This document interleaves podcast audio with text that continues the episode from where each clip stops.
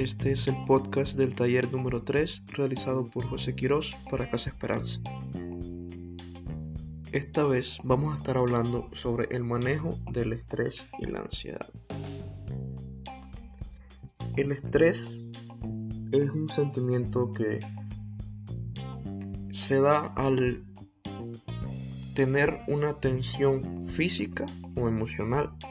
Cuando reaccionamos a una demanda, a un desafío, a un problema, a una combinación de estas cosas, a cuando estamos llenos de, llenos de tareas, llenos de asignaciones, que tenemos que estudiar mucho y tenemos muchas cosas que hacer, es normal sentir estrés.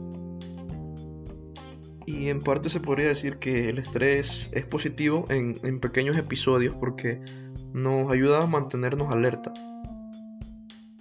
como podría ser evitar algún peligro o hacernos cumplir algo en, la fecha límite. No obstante, en el caso de que dure más, puede dañar la salud. Cuando estos episodios de estrés que, duran más que, que simples episodios cortos, el cuerpo reacciona y libera hormonas. Estas hormonas hacen que el cerebro esté alerta y causa que los músculos se sientan más duros, se tensionen y aumente nuestro pulso sanguíneo, empiece el corazón a latir un poco más rápido. A la larga, si se siguen teniendo estos episodios de estrés y por un tiempo prolongado, se pueden crear problemas físicos. Aquí es como vemos que un problema que, que nace de en, nuestra mente del manejo de, este estrés, de las exigencias, de la cantidad de tareas, de la cantidad de asignaciones, de, los problemas que, tenemos, el manejo de estas, el manejo deficiente de estas y del estrés puede llevar a, problemas físicos. Y es que muchas personas que experimentan un estrés bastante fuerte pueden sentir problemas como que eh, la piel se les brota, tienen acné, eh, se sienten más ansiosos, esto sería ya más de, emocional de, nuestra mente, que sienten que el corazón les late más rápido cada vez. Pueden empezar a, sentir dolores en, el cuello, bastante cansancio, malestares en el estómago. También pueden tener eh, problemas de dolores de cabeza, de falta de energía. Todo esto se, va, se va dando cuando el estrés eh, supera nuestra capacidad de hacerle frente. Y el estrés viene de, muchas fuentes. Eh, normalmente, pues en, la etapa en la que ustedes están, puede que provenga más de tareas, de las exigencias escolares, de quizás algún problema con sus compañeros, con sus amigos, de discusiones que pueden tener con sus padres.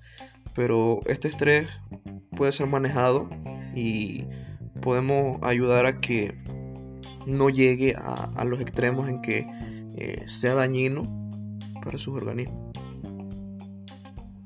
El estrés es un término que probablemente, y es posible que hayan escuchado antes, pero que no han no sabían en sí eh, su significado ni las consecuencias muy perjudiciales que este tiene. Al igual que la ansiedad es una palabra que se usa mucho comúnmente, pero no se tiene en sí un conocimiento eh, al completo de su, de su significado. La ansiedad viene siendo un miedo, viene siendo un miedo, un temor, una inquietud que puede hacer que la persona sude, que se siente inquieto, que se esté moviendo cada momento, que, sienta que también la presión eh, sanguínea suba, que el corazón lata más rápido, pues es una reacción normal porque dentro de la ansiedad también se da el estrés. Asimismo, eh, como en el estrés, entonces sentimos y se puede sentir ansiedad cuando estamos frente a un problema difícil, algo que no sabemos solucionar, que antes de, hacer un examen, de hacer algo nuevo, de tomar una decisión importante. La ansiedad puede ayudar también a, enfrentar la situación para así dar un impulso a la persona de energía y que ayuda a concentrarse en, esa tarea que está realizando. Pero en personas que no saben manejar bien esta ansiedad, pues eh, ese miedo puede ser eh, incontrolable para ellos y los pueda llevar a paralizarse. Y en esto de paralizarse es a detenerse, a, no saber qué hacer.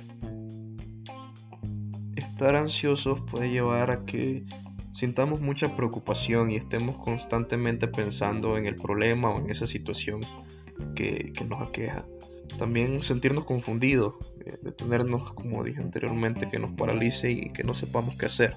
La incapacidad de tomar decisiones también va dentro de eso, que no sepamos qué hacer.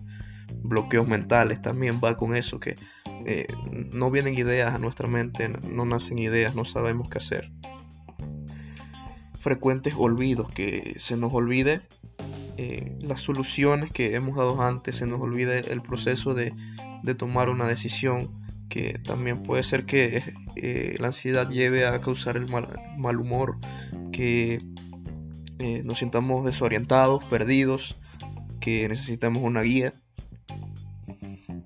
Ya sabiendo lo que puede causar tanto el estrés como la ansiedad, es importante que para el manejo de este, eh, en un principio, pues nos conozcamos, valoremos cómo nosotros hemos reaccionado anteriormente ante situaciones como las que ya he mencionado, cuando tenemos muchas tareas, cuando vamos a hacer un examen, cuando llega un problema de la nada.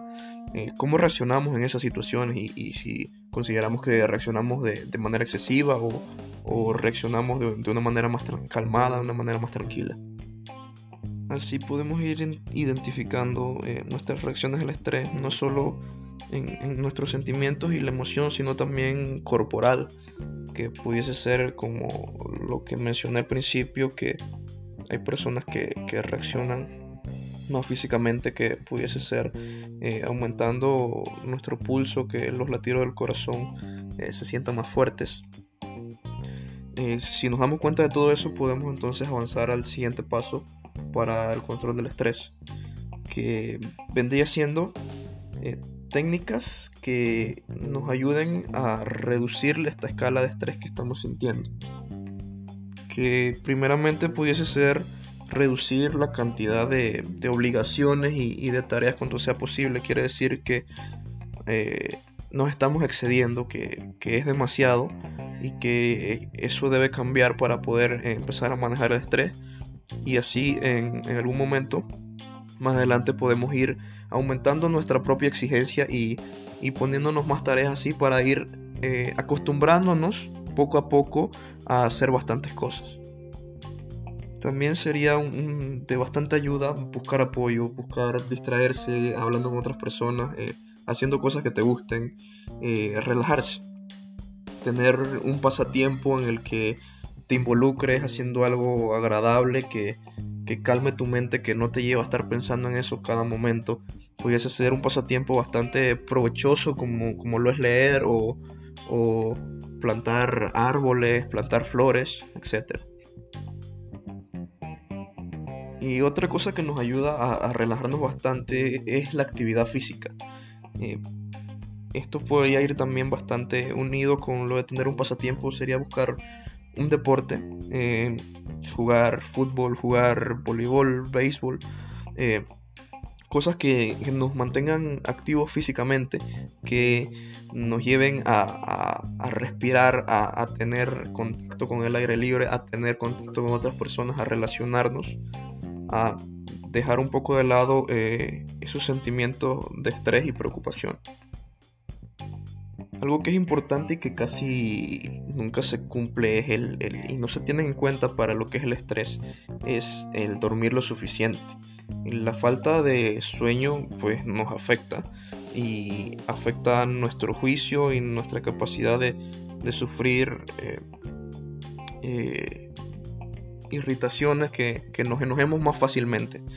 Creo que no me dejarán mentir que, si no se duerme bien pues uno, uno no está inicialmente de, un buen humor Así que esto puede causar que nos irritemos más fácilmente, que nos molestemos más fácilmente y que nos estresemos más fácilmente. También hay que saber y si hemos sabido darnos cuenta de nuestra reacción y consideramos que nuestra reacción ante estas situaciones eh, es excesiva o, es muy fuerte o hace que nos paralicemos y que no podamos eh, hacerle frente a estas situaciones, es importante buscar la ayuda de, un profesional. Podría ser eh, no necesariamente directamente de un profesional, sino contarle a tus padres sobre el problema que estás sintiendo que, que ellos te, guíen y te ayuden y también pues eh, acudir a un psicólogo que te guíe más profundamente por los pasos para poder manejar mejor eh, el estrés y poder analizar las situaciones de una manera que no las consideres tan estresantes.